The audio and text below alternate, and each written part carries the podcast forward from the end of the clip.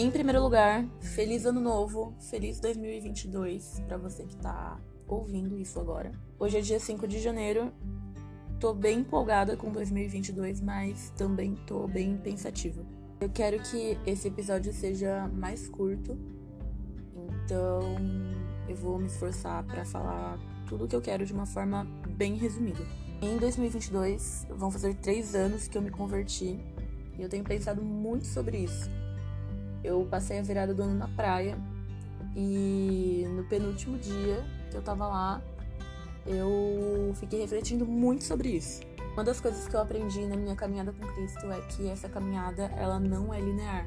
Ela é composta por vários altos e baixos, né? E esses baixos que são os dias ruins, eu comparo a a um barquinho no meio do mar, assim, no meio do mar aberto, eu sempre me lembro da passagem que Jesus acalma a tempestade. Então os discípulos estão lá no barco e aí começa uma tempestade e eles ficam apavorados, mas Jesus está dormindo, sabe? Ele tá ali no barco. E aí isso sempre me vem à memória e eu sempre tento me lembrar de que Jesus está no barco, então tá tudo bem. Mesmo que às vezes pareça que o barco vai virar sabe? No final tá tudo certo. E eu quero que vocês tentem imaginar esse cenário assim meio caótico de um barquinho minúsculo no meio do mar, no meio de uma tempestade absurda. Em contraste a isso, eu quero que vocês imaginem agora um lugar bem calmo, um lugar bem relaxante, um spa, um dia perfeito, um dia só para você, um dia para você descansar. Por muito tempo eu evitei esses dias ruins no meio do mar. Eu deixei para lá todos os momentos em que eu poderia me sentir sozinha. Eu pulava essa parte ruim, entre aspas, e eu só queria os dias bons, os dias no spa.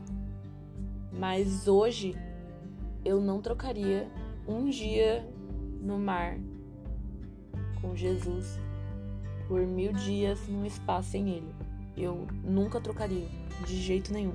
Isso porque eu entendi que, mesmo no barco, mesmo no meio do temporal, estando com Jesus, eu tenho tudo que eu preciso ali. Eu não preciso de mais nada. Tá tudo ali. E no spa não, no spa mesmo tendo todas as coisas. Se Jesus não estiver ali, então eu não, não tenho nada. E eu tentei criar esse contraste entre um ambiente caótico e um ambiente completamente calmo e tranquilo para vocês entenderem que mesmo em meio ao caos, assim, mesmo em meio o que para mim é um caos, né? Nem sempre é para Jesus. Mas mesmo em meio a um ambiente que que possa me dar medo, eu ainda tenho ele.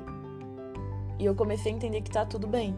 Eu tenho certeza que ao longo desse ano eu vou acabar passando por vários momentos de tempestade no meio do mar, só que isso já não me preocupa tanto, porque eu sei que Cristo vai permanecer ali no barco comigo. Isso me traz alívio e traz esperança pro meu ano. Eu espero que te dê esperança também, porque ter ele no barco é ter absolutamente tudo. Você não precisa de mais nada. Então eu espero que você também não troque um dia no mar com ele por mil dias em qualquer outro lugar.